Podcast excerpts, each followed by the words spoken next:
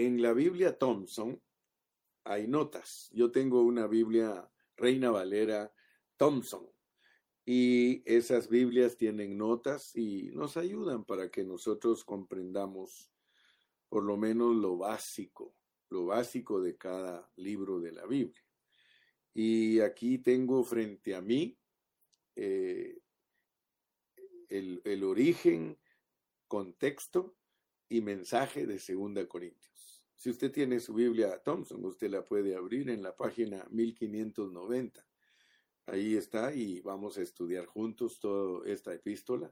Y hoy vamos a introducirnos nada más a la epístola, pero quiero recordarles que cuando uno estudia la palabra de Dios, uno tiene que poner mucha atención porque no es fácil entender las epístolas ni los libros, porque como es revelación divina, es la palabra de Dios, tiene escondidos muchos asuntos y uno tiene que ser muy riguroso al estudiarla y muy cuidadoso para encontrar eh, la esencia de, la epístola, encontrar el, mensaje, pues el meollo del mensaje. En Colombia dicen la pepa, la esencia, lo que realmente Dios quiere que entendamos de cada libro. Y en esta versión de la Reina Valera de la Thompson dice origen, contexto y mensaje de Segunda de Corintios. Ahí dice, fue escrita seguramente en Macedonia. Ahora, ¿por qué nos dice el comentarista que fue escrita eh, seguramente en Macedonia? Porque hay tres versículos que nos dice esa misma epístola respecto a que Pablo estaba allí en Macedonia. Leamos el primero, es 2.13, capítulo 2 y versículo 13. Dice, no tuve reposo en mi espíritu por no haber hallado a mi hermano Tito. Así, despidiéndome de ellos, partí para Macedonia. El segundo versículo es el 7.5. 7.5. El 7.5 dice, porque de cierto, cuando vinimos a Macedonia, ningún reposo tuvo nuestro cuerpo, sino que en todo fuimos atribulados, de fuera con de fuera conflictos, de dentro temores. Y luego tenemos el 9:2, versículo capítulo 9 y versículo 2. Dice, "Pues conozco vuestra buena voluntad de la cual yo me glorío entre los de Macedonia, que Acaya está preparada desde el año pasado y vuestro celo ha estimulado a la mayoría. Entonces, seguramente que fue escrita ahí en Macedonia, quizá en Filipos. Filipos era de Macedonia hacia el fin, hacia el fin del tercer viaje del apóstol Pablo. ¿Por qué decimos eso? Tenemos que ir a Hechos. Hechos capítulo 20 y vamos a leer los versículos del 1 al 6. Ahí nos va a mostrar Pablo que en el final de su tercer viaje escribió Segunda de Corintios. Dice en el 20 versículos del 1 al 6. Después que cesó el alboroto, llamó Pablo a los discípulos y habiéndolos exhortado y abrazado, se despidió y salió para ir a Macedonia y después de recorrer aquellas regiones y de exhortarles con abundancia de palabras, llegó a Grecia. Después de haber estado ahí tres meses, diciéndole puestas acechanzas por los judíos, para cuando se embarcase para Siria, tomó la decisión de volver por Macedonia. Y le acompañaron hasta Asia, Sópater de Berea, Aristarco y Segundo de Tesalónica, Gallo de Derbe y Timoteo, y de Asia Tíquico y Trófimo, estos habiéndose adelantado nos esperaron en Troas, y nosotros, pasados los días de los panes sin levadura, navegamos de Filipos, y en cinco días nos reunimos con ellos en Troas, donde nos quedamos siete días. Versículo hasta el seis. Ahí, entonces notamos pues que eh, estamos introduciéndonos a Segunda de Corintios y Segunda de Corintios nos muestra que fue escrita en Macedonia específicamente en Filipos. Entonces, para seguir eh, entendiendo más acerca de esta epístola, vamos a seguir sacando toda la información. De seguro, allá por el año 57 después de Cristo, fue escrita esa epístola. Después de haber redactado Pablo la primera carta. O sea que la primera fue escrita eh, cuando le contestó las preguntas a los corintios. Y la segunda fue escrita después que Timoteo llegó a, a Corinto y le informó cómo estaban los asuntos. ¿Verdad? Eso lo podemos leer en Primera de Corintios 16, 10. Primera de Corintios 16, 10. Dice Primera de Corintios 16, 10. Y si llega Timoteo, mirad que esté con vosotros con tranquilidad, porque él hace la obra del Señor así como yo. Entonces notamos pues que Timoteo llegó para informarle a Pablo qué había sucedido en los Corintios después que él les contestó sus preguntas con Primera de Corintios. Entonces, eh, algunos miembros de la iglesia, quizá judaizantes y especialmente una persona, ponían en tela de juicio el apostolado de Pablo. Y la situación se agravó tanto que Pablo resolvió hacer una visita él quiso hacer una visita repentina a Corinto y esa fue la visita penosa que nos habla segunda de Corintios 12, 14. Vamos a segunda de Corintios 12, 14 para que veamos que Pablo tuvo que hacer una visita a los Corintios. Capítulo 12 y versículo 14. He aquí por tercera vez. O sea, por eso dijimos que al final del tercer viaje He aquí por tercera vez estoy preparado para ir a vosotros, y no os seré gravoso, porque no busco lo vuestro, sino a vosotros, pues no deben atesorar los hijos para los padres, sino los padres para los hijos. Y también se nos confirma eh, esto en el capítulo 13 y versículo 1. 13.1 dice, esta es la tercera vez que voy a vosotros. Por boca de dos o de tres testigos se, se decidirá todo asunto. Bueno, entonces tenemos que estar bien claros que esta epístola fue escrita en Macedonia, específicamente en Filipos, y que fue escrita al final del tercer viaje del apóstol San Pablo. Entonces, entendiendo esas cositas, vamos a ver que Pablo regresó a Éfeso y escribió una carta severa, defendiéndose y defendiendo su apostolado. La redactó conmovido hasta las lágrimas. Nosotros tenemos que leer aquí en el capítulo número 2 de Segunda de Corintios y versículo 3. Segunda de Corintios 2, 3 dice, y esto mismo os escribí para que cuando llegue no tenga tristeza de parte de aquellos de quienes me debiera gozar, confiando en vosotros, si confiando en vosotros todos, que mi gozo es el de todos vosotros, porque por la mucha tribulación y angustia del corazón os escribí con muchas lágrimas. O sea que Pablo cuando escribió Segunda de Corintios, lo escribió llorando. Y eso es algo muy importante para nosotros entenderlo. El apóstol San Pablo era muy emocional. Él tenía, él expresaba siempre lo que sentía. Y con la intención de esperar a Tito, y dice que fue muy drástico en la primera de Corintios, Pablo, muy, muy drástico, fue muy fuerte. Vamos a ir viendo cómo los trató de duro en primera de Corintios al grado que en segunda de Corintios estaba, como dijéramos, conmovido. Él sabía que los había tratado bien duro a los corintios.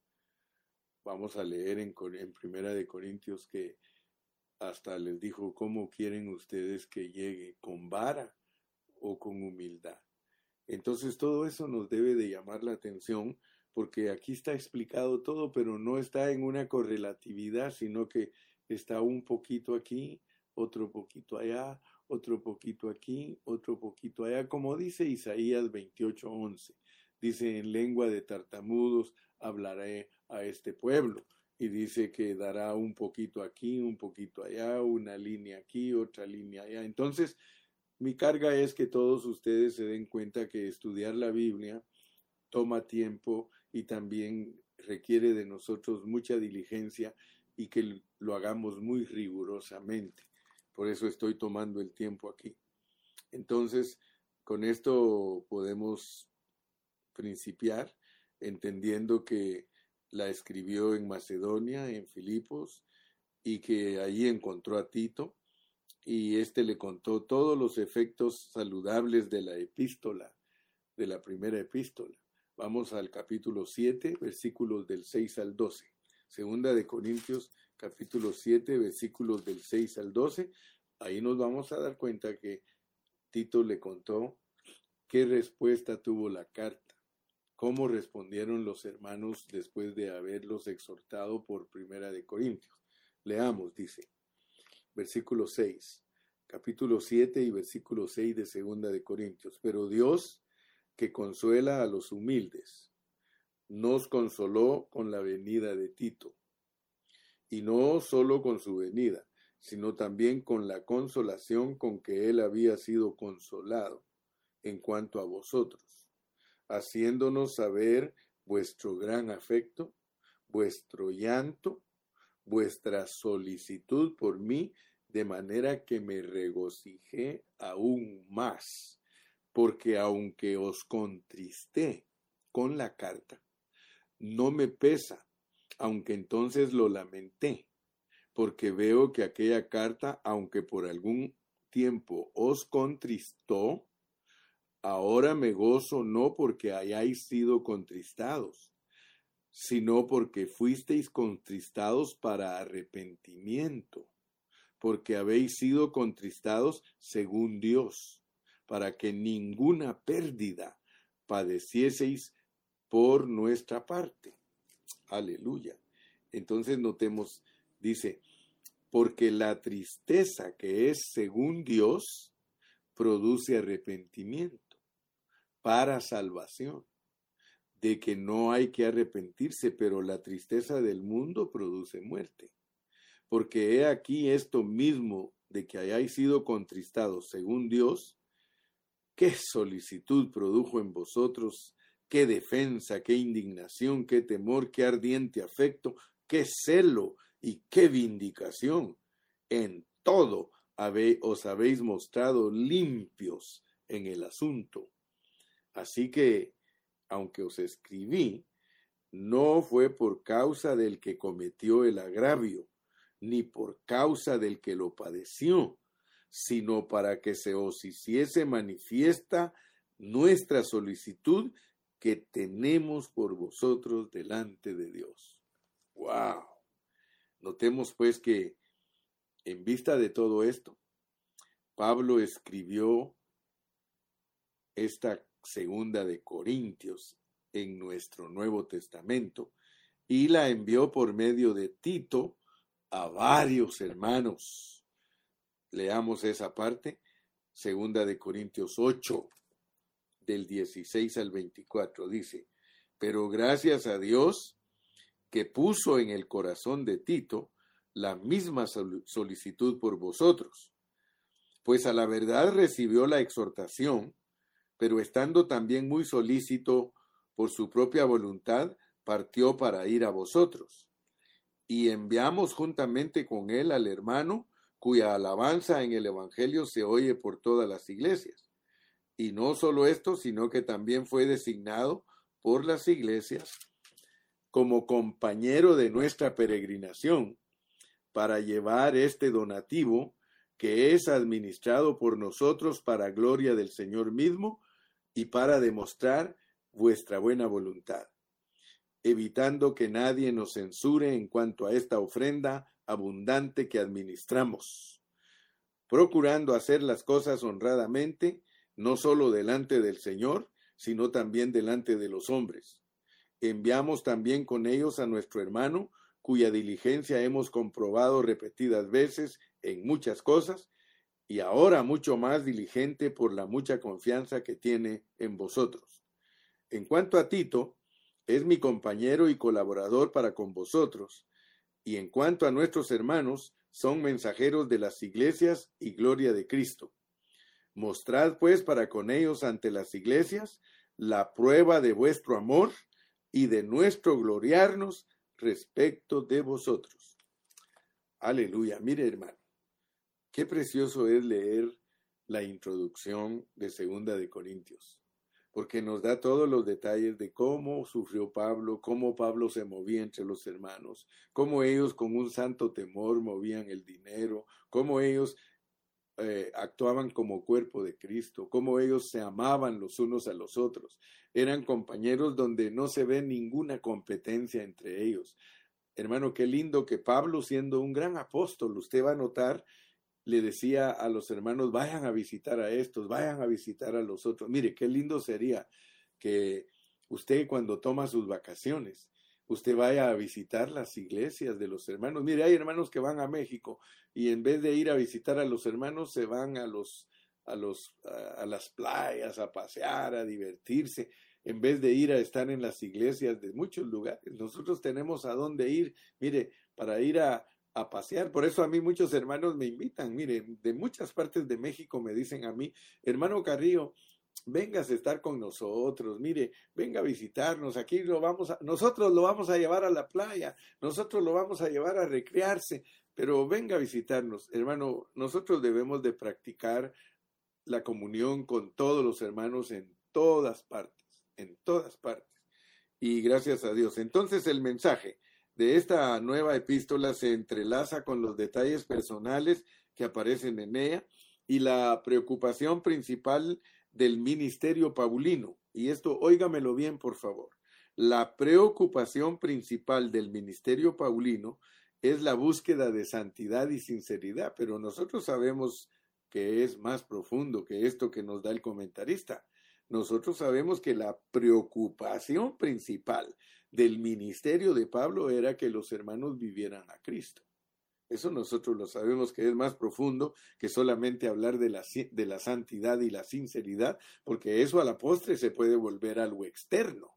Sin embargo, cuando hablamos de vivir a Cristo, eso es algo subjetivo, es que la vida del Señor fluya a través de nosotros. Y por eso le atina un poco el comentarista porque dice, este proceso implica un abandono del yo, ya no vivo yo, a pesar que él no menciona que la prioridad del ministerio paulino es vivir a Cristo, toca allá a lo lejos, toca, pasa dando sus toquecitos, porque posiblemente el comentarista nunca fue impresionado de la realidad del mensaje de Pablo, que es vivir a Cristo este proceso implica abandono del yo y una total identificación con Cristo Jesús. Pero bien explicado, bien explicado, hermano, es vivir a Cristo. Muy bien. Entonces, como ahí usted tiene en su Biblia, tiene el comentario de el texto y el origen y el mensaje de Segunda de Corintios.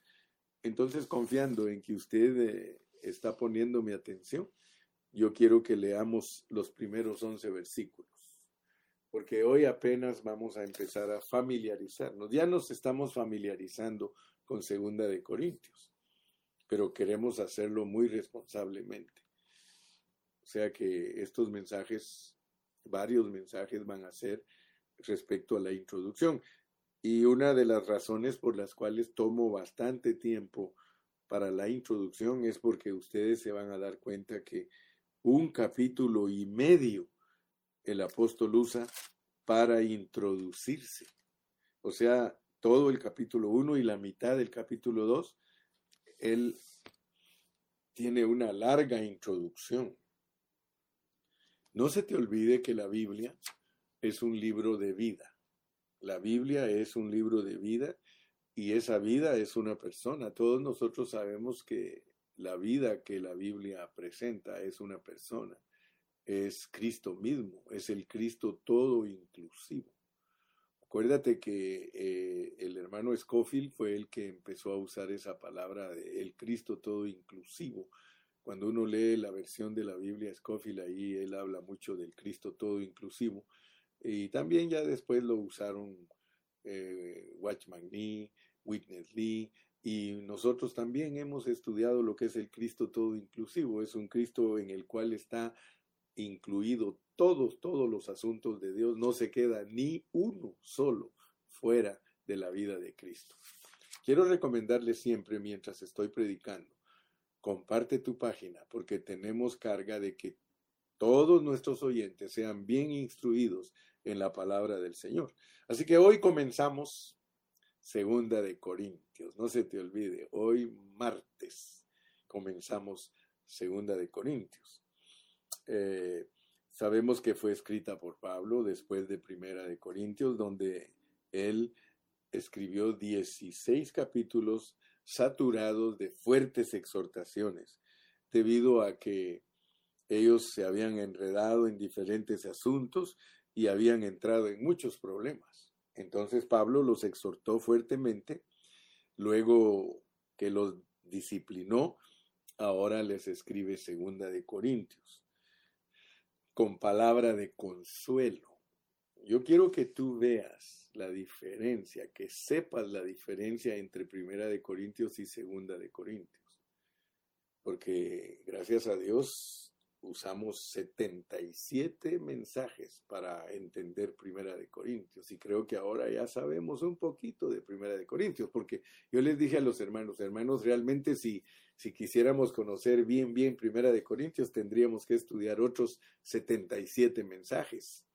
Y creo que nos eh, relacionaríamos más con, con la vida del apóstol, porque la carga que tiene el hermano Carrillo también es que al estudiar las epístolas de Pablo, toquemos el espíritu de Pablo, que, que aprendamos a tocar el espíritu del escritor.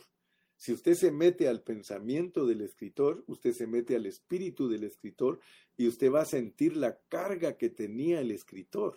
Cada vez que leamos un libro, cada vez que estudiemos una epístola, cada vez que estemos concentrados hablando del mensaje de un libro, metámonos al pensamiento del apóstol. En primera de Corintios, el apóstol Pablo exhortó a ellos porque ellos se habían enredado en una gran cantidad de problemas que ya los estudiamos y por eso les habló fuertemente. Pero ahora, en segunda de Corintios, él les habla tal como como cuando un papá disciplina a su hijo un papá correcto disciplina a su hijo y después de, disciplinarlo lo toma y le dice, mire mi hijo, yo quiero explicarle por qué es que lo he corregido de esa manera tan drástica. Entonces, Pablo viene como un consolador a, a Corinto, porque ahora les va a suavizar las heridas, como cuando le echan eh, aceitito a las heridas, ¿sí? O sea que él estaba consciente que había producido heridas por la disciplina, ya lo leímos un poco, pero ahora él quiere aplicarles el bálsamo. Mire cómo empieza Segunda de Corintios. Leamos versículos del 1 al 3. Pablo, apóstol de Jesucristo por la voluntad de Dios, y el hermano Timoteo, a la iglesia de Dios que está en Corinto, con todos los santos que están en toda Acaya. Gracia y paz a vosotros de Dios, nuestro Padre, y del Señor Jesucristo. Bendito sea el Dios y Padre de nuestro Señor Jesucristo, Padre de misericordias y Dios de toda consolación. Fíjese, Segunda de Corintios comienza con la consolación. Si a nosotros nos parece dura Primera de Corintios, Pablo nos explica que es dura porque quiere ayudarnos a que nos arrepintamos. Ese es el meollo de Primera de Corintios, que nos arrepintamos, pero que nos arrepintamos con un arrepentimiento que viene de Dios, no el arrepentimiento mundano, dice, porque el arrepentimiento mundano produce muerte, sino el arrepentimiento que produce Dios. Entonces, en segunda de Corintios, el apóstol Pablo conduce a los corintios a experimentar a Cristo una vez más. Mire cómo es de lindo esto, porque el desafío para nosotros es experimentar a Cristo. Y Pablo dice que él quiere que lo experimentemos una vez más. Así que para mí, hermanos, es un gran gusto estar aquí con ustedes en esta mañana y de nuevo ministrarles al maravilloso Cristo. Así que con esta tierna lectura nos vamos a introducir a Segunda de Corintios y ver que en esta epístola Pablo se, se asemeja a un padre que consuela a un hijo después de haberlo disciplinado. Pablo disciplinó a los corintios en su primera epístola y por la misericordia del Señor ellos recibieron dicha disciplina. Y ahora les escribe una segunda epístola, pero para consolarlos. Creo que este es uno de los libros más tiernos que nosotros vamos a encontrar en el Nuevo Testamento. Muchos piensan que este libro es un libro de doctrinas. Sin embargo, es un libro muy rico en cuanto a experimentar a Cristo, puesto que los corintios eran personas muy complicadas.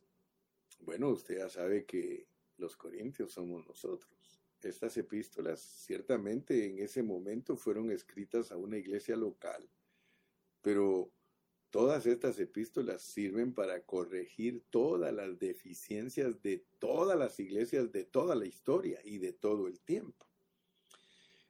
Ellos se habían enredado en tantos problemas que Pablo necesitaba darles una palabra muy fuerte para traerlos de regreso al centro que es Cristo Jesús.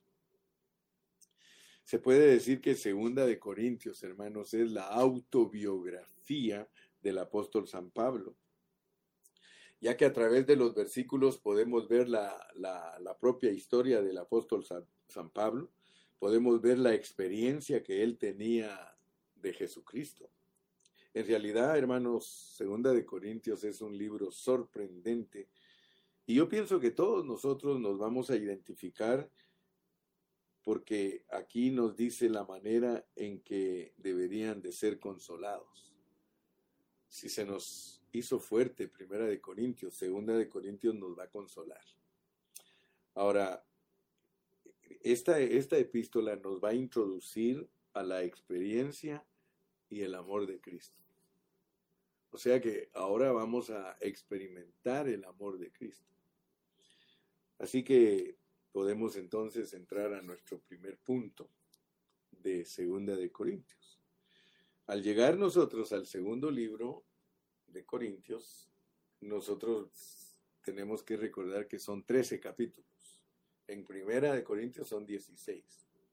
En Segunda de Corintios son 13 capítulos.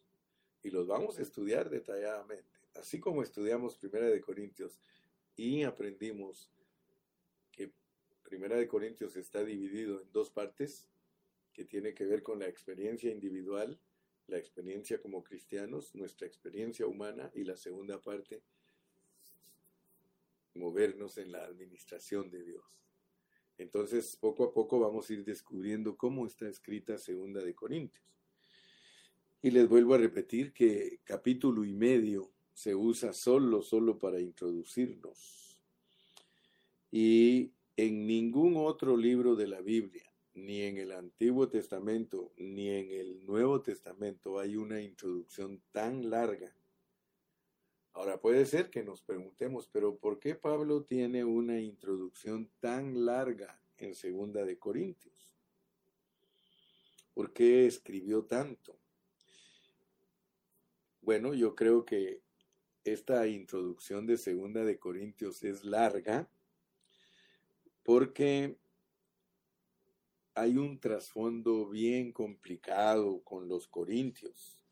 Ellos estaban enredados en tantos problemas.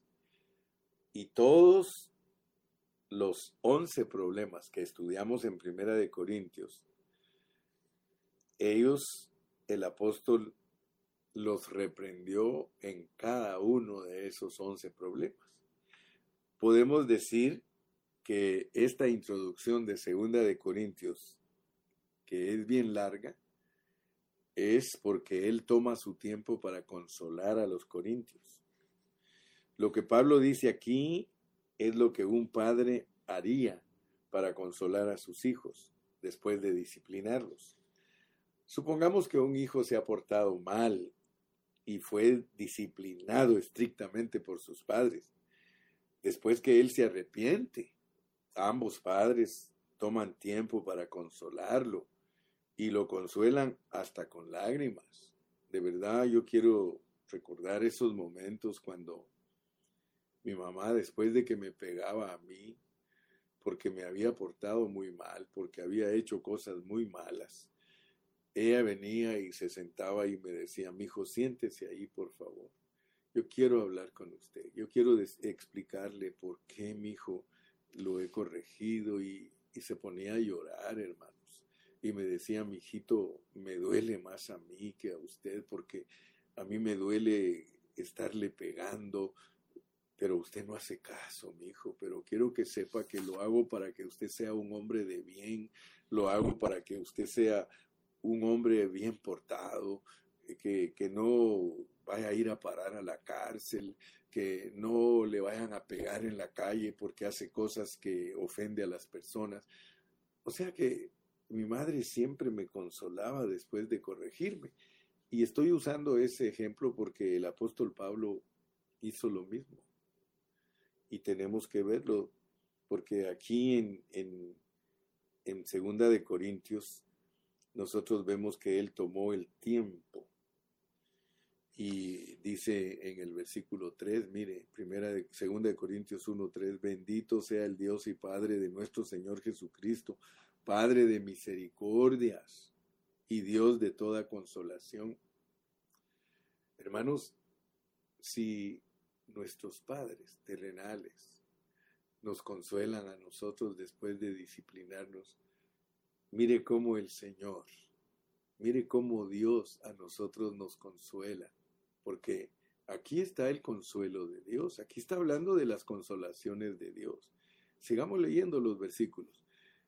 El cual nos consuela en todas nuestras tribulaciones, para que podamos también nosotros consolar a los que están en cualquier tribulación por medio de la consolación con que nosotros somos consolados por Dios. A mí me llama mucho la atención. Fíjense que Él nos está consolando a nosotros, pero miren, nos está diciendo que la razón por la cual Dios nos consuela a nosotros es para que nosotros consolemos a otros. Esto es tremendo. Esto es como que, mira, como que tú le regalaras un cheque a otra persona y le pusieras ahí que le regalas 50 mil dólares. Pero si ese cheque no tiene fondos, tú no puedes regalarle nada a nadie. Entonces Dios se revela para empezar en segunda de Corintios como el Dios de toda consolación, pero te dice, te dice, que tú no puedes consolar a nadie si Dios nunca te ha consolado a ti. Cuán importante es poner atención a la palabra de Dios, dice, el cual nos consuela en todas nuestras tribulaciones, para que podamos también nosotros consolar a los que están en cualquier tribulación por medio de la consolación con que nosotros somos consolados por Dios. ¡Wow! ¿Sí? Yo, yo leo estos versículos y me quedo impresionado. Mira, si no le pones atención a la palabra, tú crees que está repitiendo lo mismo, porque mira lo que dice ahora el versículo 5 porque de la manera que abundan en nosotros las aflicciones de Cristo, así abunda también por el mismo Cristo nuestra consolación. Pero si somos atribulados es para nuestra consolación y salvación, o si somos consolados es para vuestra consolación y salvación, la cual se opera en el sufrir las mismas aflicciones que nosotros también padecemos. Despiértate, despiértate hermano. Mira, ¿por qué Pablo no condensó? ¿Por qué en vez de decir el versículo 4, el 5 y el 6, ¿por qué no condensó? ¿Por qué no dijo él, bendito sea el Dios que nos consuela? Porque cuando pasamos tribulaciones, Él nos consuela y punto. Hermanos, Él quería expresar algo que Él llevaba en su corazón. Por eso les dije, métanse al pensamiento de Pablo si quieren entender lo que Cristo desea de nosotros. Él quería expresar su sentir, pero para eso él quería hacerlo muy explícitamente. Pablo es una persona maravillosa, hermanos. ¿Con qué razón Dios lo escogió para que nos enseñara la palabra? Fíjese que aquí podemos ver su carácter, podemos ver el carácter de Pablo, porque él fue honesto, él fue sencillo, él fue sincero, él no fue político. Pablo es el modelo de cristiano que Dios nos pone a nosotros para nuestra vida cristiana y para nuestro ministerio importantísimo. Por eso les dije en la introducción, en el prólogo, en donde se nos explica el texto y el contexto de, Segunda de Corintios. Dios quiere que nosotros entendamos que el apóstol Pablo ahora nos va a mostrar cómo desarrolló él el ministerio. En Primera de Corintios nos habló de los dones y dijo que los dones se hacen con amor. Los dones se administran con amor. Ahora nos va a demostrar él que el ministerio, porque aquí nos vamos a ir introduciendo para entender el ministerio y el ministerio se debe desarrollar viviendo la vida de Cristo porque Pablo la vivió. Fíjense que Pablo hasta nos dice en 1 Corintios que tenemos la mente de Cristo. Y Pablo para corregir a los corintios, él fue duro, bien duro en Primera de Corintios. Pero notemos que en Segunda de Corintios ese hombre que fue bien duro en Primera de Corintios es bien suavecito. Está llorando. En Segunda de Corintios está llorando. Está escribiéndoles con lágrimas en los ojos. Yo le pido a Dios que nos ayude a nosotros los siervos de Dios a entender, hermano, que debemos de ser muy tiernos. Hace mucho tiempo yo leí un libro que se titulaba Corazón de hierro y corazón de terciopelo. Y está basado en la vida del rey David. El rey David era duro para tratar a las personas, pero estaba lleno del amor de Dios. Y por eso el escritor ahí usa todos los pasajes donde David aplica el amor para las personas y son incontables. Porque David tenía la capacidad de ser un guerrero y tenía las manos llenas de sangre y él sabía cómo tratar con los enemigos de Dios pero también él sabía cómo tratar con los amigos de Dios. Y entonces nosotros nos damos cuenta que el apóstol saca todas las emociones, pero las saca restringidamente.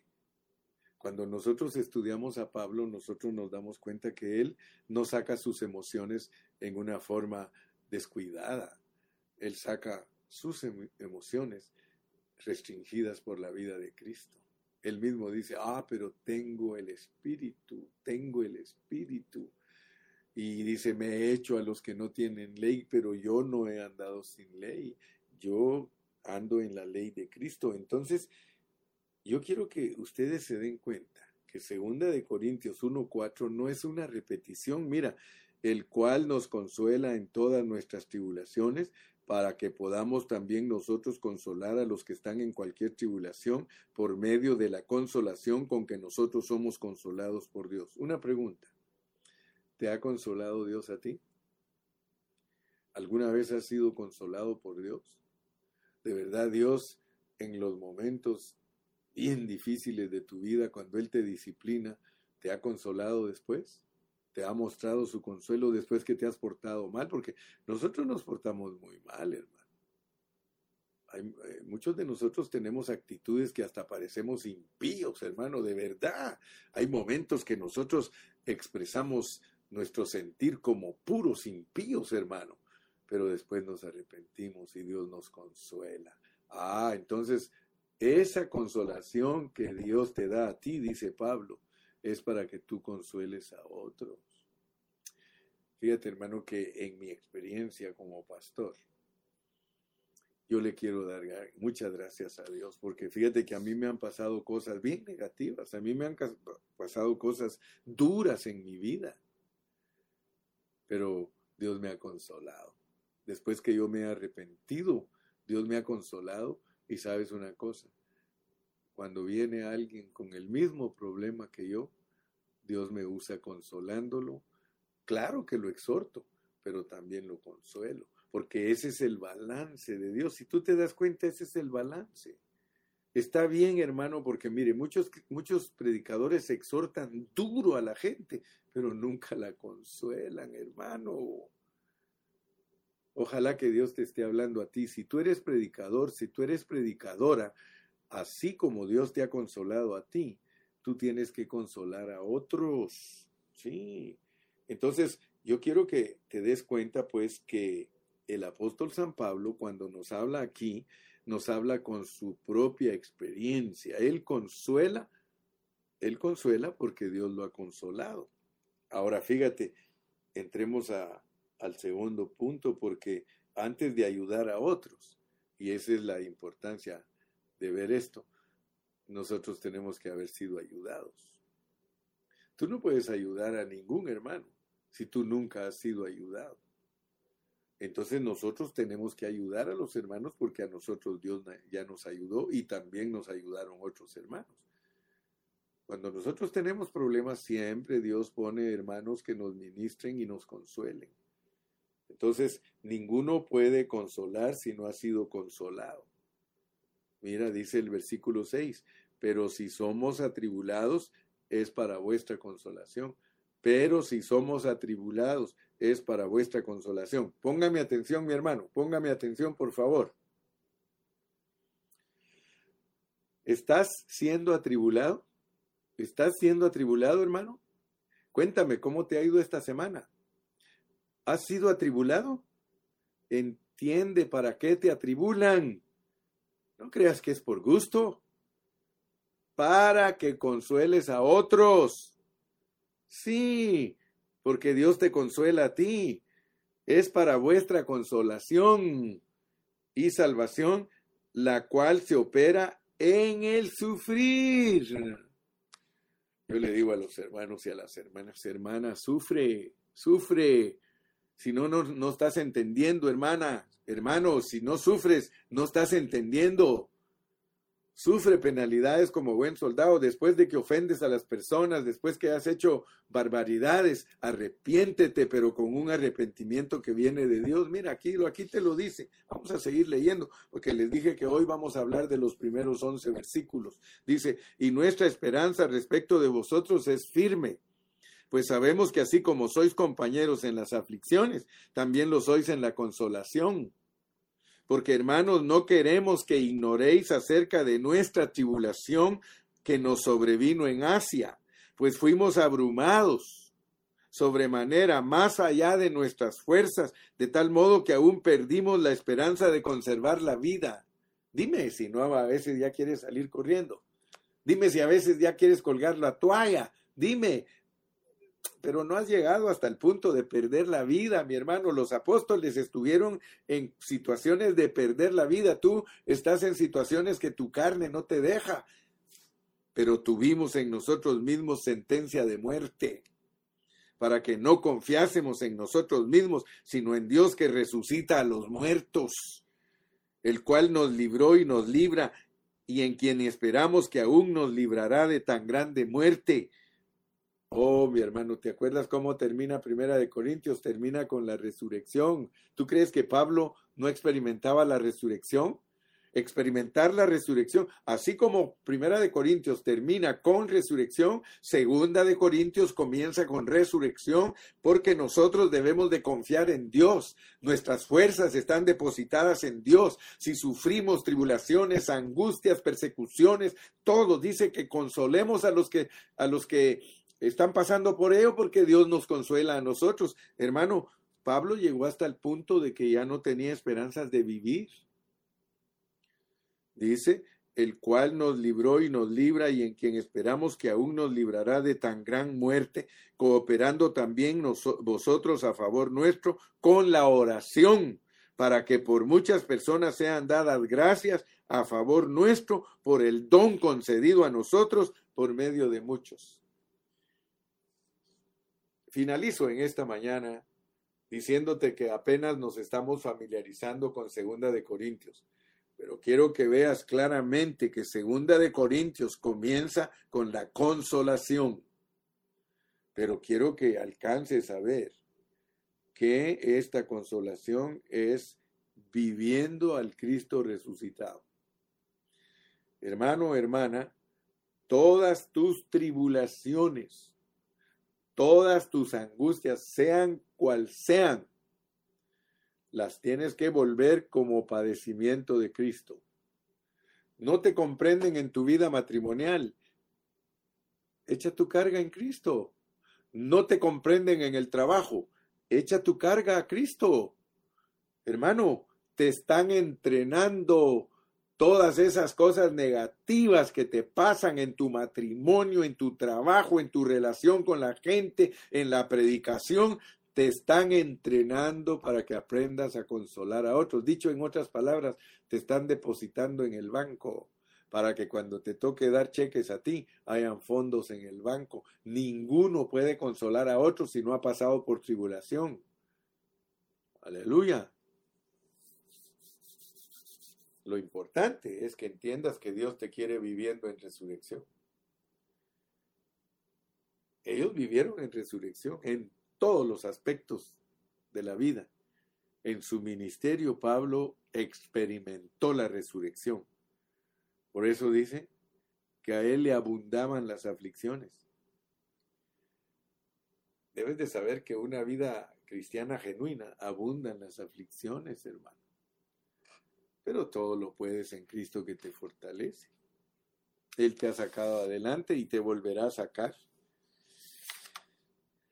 Allí en, Asia, hermano, en el versículo 8, ellos perdieron, perdieron toda esperanza. Mira en el versículo 8, porque hermanos, no queremos que ignoréis acerca de nuestra tribulación que nos sobrevino en Asia, pues fuimos abrumados sobremanera más allá de nuestras fuerzas.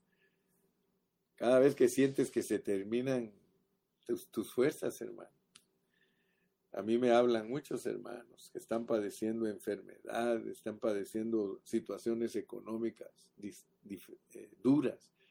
Y yo los consuelo, hermano, y les digo, tienes que seguir adelante porque yo he salido adelante en mis pruebas. Fíjate que aquí no nos hablan de los dones. Aquí no te dice nada de los dones, aquí te dice cómo vivir una vida ministerial experimental. Aquí no te van a hablar nada de los dones, aquí lo que te van a decir es que sufras, sufras, sufras. Ya no te quejes, ya no vengas llorando diciendo que nadie te entiende. Sufre penalidades como buen soldado. Si sufrimos, también reinaremos con él. ¿Te das cuenta que el sufrimiento es un paso más alto que quejarte? Ay, hermanos, si aprendiéramos a no quejarnos. Más adelante nos va a hablar que somos ministros del nuevo pacto.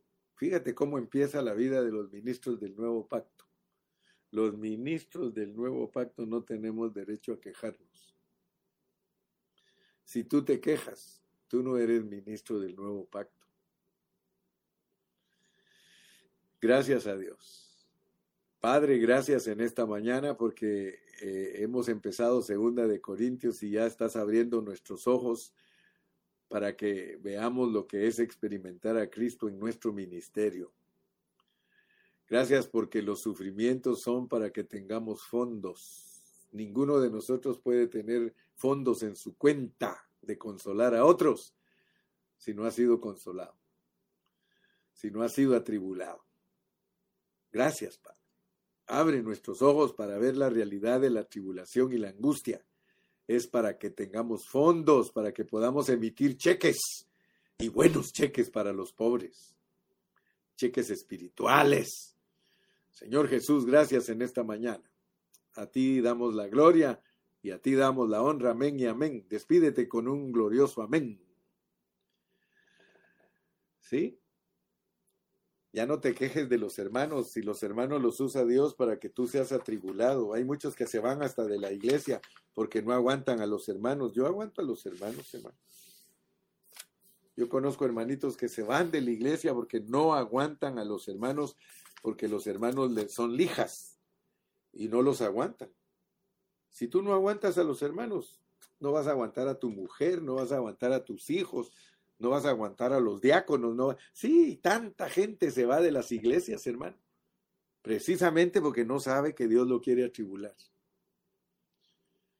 Bueno, tengo ganas de predicar. Mañana seguimos con este mismo tema, la introducción a Segunda de Corintios. Por de pronto, Gózate, gózate delante del Señor. Hasta mañana. Hasta mañana. Hasta mañana.